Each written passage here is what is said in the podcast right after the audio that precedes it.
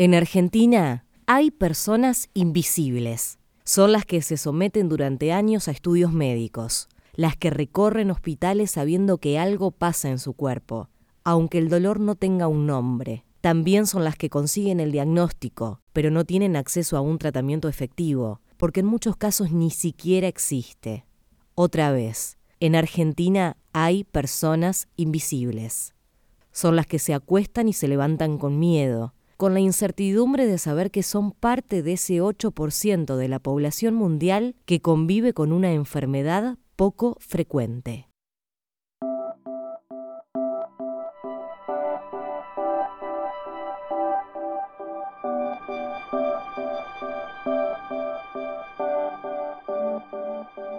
Yo empiezo con los episodios en el año 2004 fue el último año que yo estaba en el colegio, o sea, etapa de desarrollo, último, últimos años.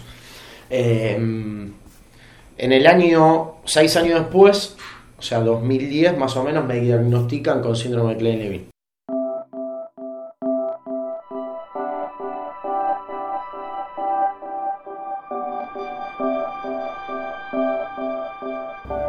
El síndrome de Klein-Levin se caracteriza por una tríada que es hipersomnia, que ahora lo explico, alteraciones cognitivas y alteraciones del comportamiento. Las alteraciones del comportamiento son muy variables, las alteraciones cognitivas se refiere a trastornos que tienen que ver con la memoria, con la memoria del, paciente, y la hipersomnia tiene que ver con que el paciente descansa mucho o duerme mucho, mucho más de lo habitual. Se pueden asociar un montón de otras alteraciones. Este síndrome no tiene una determinación bioquímica ni una genética característica, por lo menos al, al día de hoy, es una asociación de una serie de manifestaciones sin una causa definida actualmente.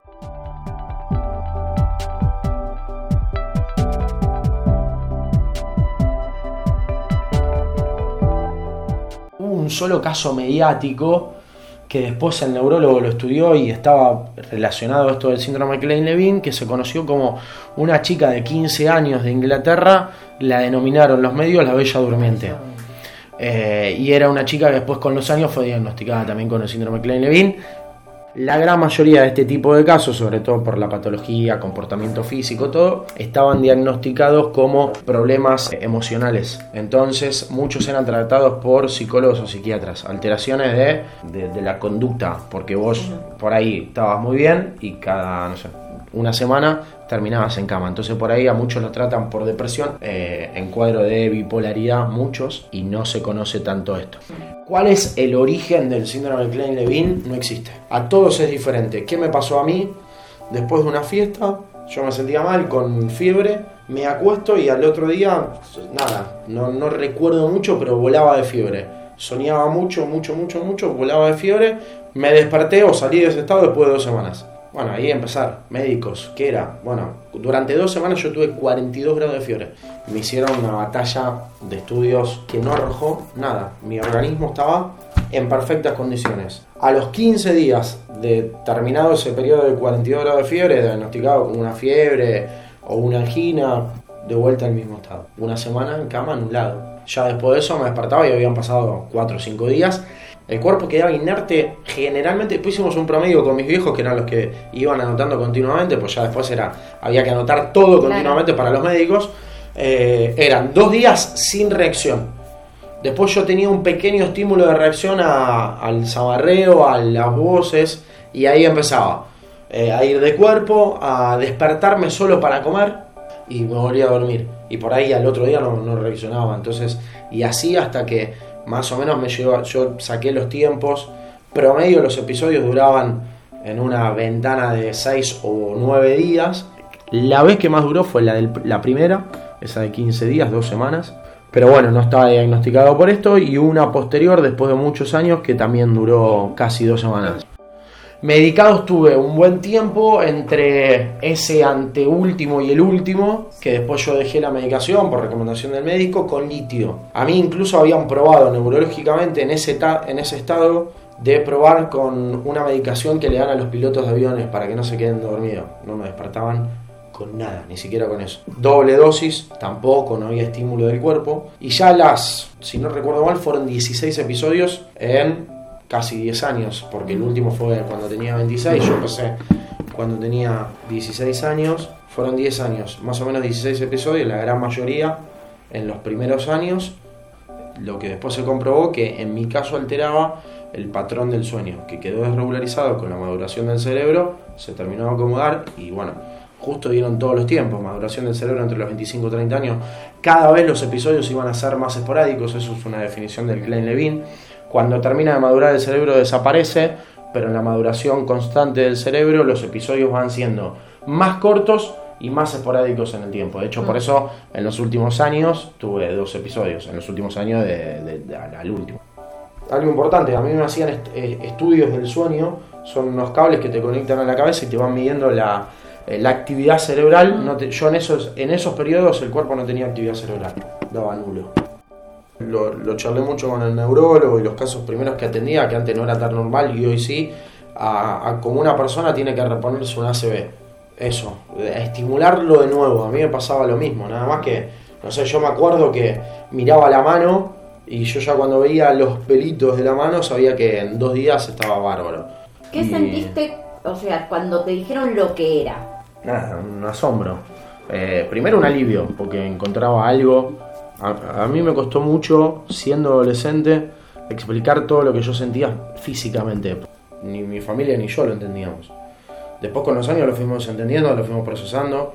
Sí, claro que, el haber abrazado esa, un poco con desconfianza al principio, como dije hoy, pero después también con, el paso de los años, de, que se vayan demostrando todas las cosas que me decía el neurólogo, abrazar una teoría cierta y firme a mí me dio mucha mayor tranquilidad, sin dudas. Mm porque yo tenía un gran describimiento para con todos, para con los médicos, los chamanes, los brujos, los curas, todo lo que a mí me llevaron no, les creía ninguno, eh, porque yo sentía que había algo, no sé, no lo puedo definir por qué, pero yo siempre supe desde el primer día de que me preguntaban, porque a ver, yo tuve que ponerme a, estudio de todo, de toxicológico, de sangre, de droga, de, de que mis viejos y psicólogos se entrevisten con mis amigos para conocer cómo eran mis relaciones de vínculo, con una pareja ocasional, con todo. Entonces, de buenas a primera, con 16 años, lo que era mi vida la conocieron todos, mis amigos y mi familia, así, de un plumazo. Bueno, listo, ya está.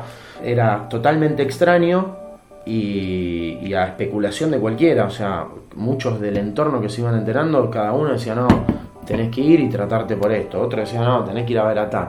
Yo decía, bueno, en un momento llegó y dije, bueno, frenemos un poco porque la verdad estamos haciendo un montón de cosas, me sigue pasando lo mismo y nada me dio resultado. Yo tenía como un gran descreimiento, dudas a futuro, decir, che, voy a tener una vida normal, voy a poder desarrollar, no sé, un montón de cosas que decía, como cuando terminé el colegio el último año, a mí me pasaron tres episodios en, en pocos meses, el último trimestre casi que no lo cursé, me llevé todas las materias. Eh, tanto en el colegio como en la facultad se hicieron expedientes médicos donde estaba todo registrado. Entonces después con cada profesor, más en el periodo de facultad que en el de colegio, eh, quien creía o no creía podía ir a ver ese expediente y, estaba bueno ahí un, resumen de una historia clínica que ya había elaborado, más en el de la facultad, no tanto en el del colegio, había elaborado el neurólogo. Eh, con ciertos detalles. Y después los voceros eran los chicos, Fernando sobre todo en el laburo, Después, bueno, el grupo del laburo nuestro era muy conocido y casi que no varió, entonces ya todos lo sabían y tenía como cierta licencia en eso. Y la facultad, cuando me pasaba, iba o Fernando mi viejo, llevaban el expediente médico, hablaban con el profesor, estaba contemplado dentro de, no sé si de la carta orgánica de la facultad o qué, que tenía otro periodo de examen posterior al... Eh, porque me ha pasado, cerraba, no sé, el cuatrimestre de una materia cuatrimestral y yo tenía que presentar o cierto trabajo, que era casi un resumen de la materia, o, las prácticas eran un resumen general, y las teóricas, bueno, hacer los exámenes Que, no había hecho. Pese a todo eso, que fueron varios episodios en la etapa de facultad, tuve un desarrollo normal de, carrera. Coincidió que la antepenúltima fue ahí mediando la, la etapa de la facultad, no tuve más, hasta el posterior que fue post facultad, que fue el último, eh, que ese fue el que más me devastó porque yo ya llevaba cuatro años sin episodio y ya me había abrazado a esa esperanza de que había desaparecido. Lo fui trabajando. Creo que sin el entorno, sin mis amigos y sin mi familia, con todo lo que hicieron hubiese sido primero muy difícil poder llegar a ese diagnóstico Y segundo, sin no, no tener esa contención posterior era el día, el día que yo entendía que me había pasado un nuevo episodio era devastado psíquica, física y moralmente, pero arruinado. Eran horas de llorar, llorar, llorar y pensar así, ¿para qué? y cuánto más, y la duda existencial de todo, más en una etapa de desarrollo. Mm. Post-adolescencia o adolescencia, de decir, ¿qué va a ser? Y el día de mañana un trabajo, bueno, y fui sorteando todo, las dudas esa, cómo voy a hacer la facultad, y la pude hacer, cómo voy a tener un laburo y lo pude tener, y bueno. A mí lo que me asustó mucho en el tiempo fue el pensar para atrás, decir, bueno, yo tuve la, la suerte, fortuna o bendición de que a mí me lo diagnosticaron. A mí me cuesta pensar todos aquellos que por ahí están diagnosticados de alguna otra forma, más de, algo psicológico, psiquiátrico, y en verdad fue eso. Porque están mal diagnosticados, porque están mal medicados, porque nunca en definitiva van a conocer la propia realidad o no la conocieron. ¿Qué me quedó a mí ante tanta limitación que me daban esos periodos? El que se puede. Yo me termino que, siempre me termino quedando con eso. Entonces digo, si alguien está frenado o alguien está parado por el temor, por, por haberlo vivido, ¿no? Sé lo que implica ese temor, decir, bueno, que se conozca o que entiendan que, que se puede seguir.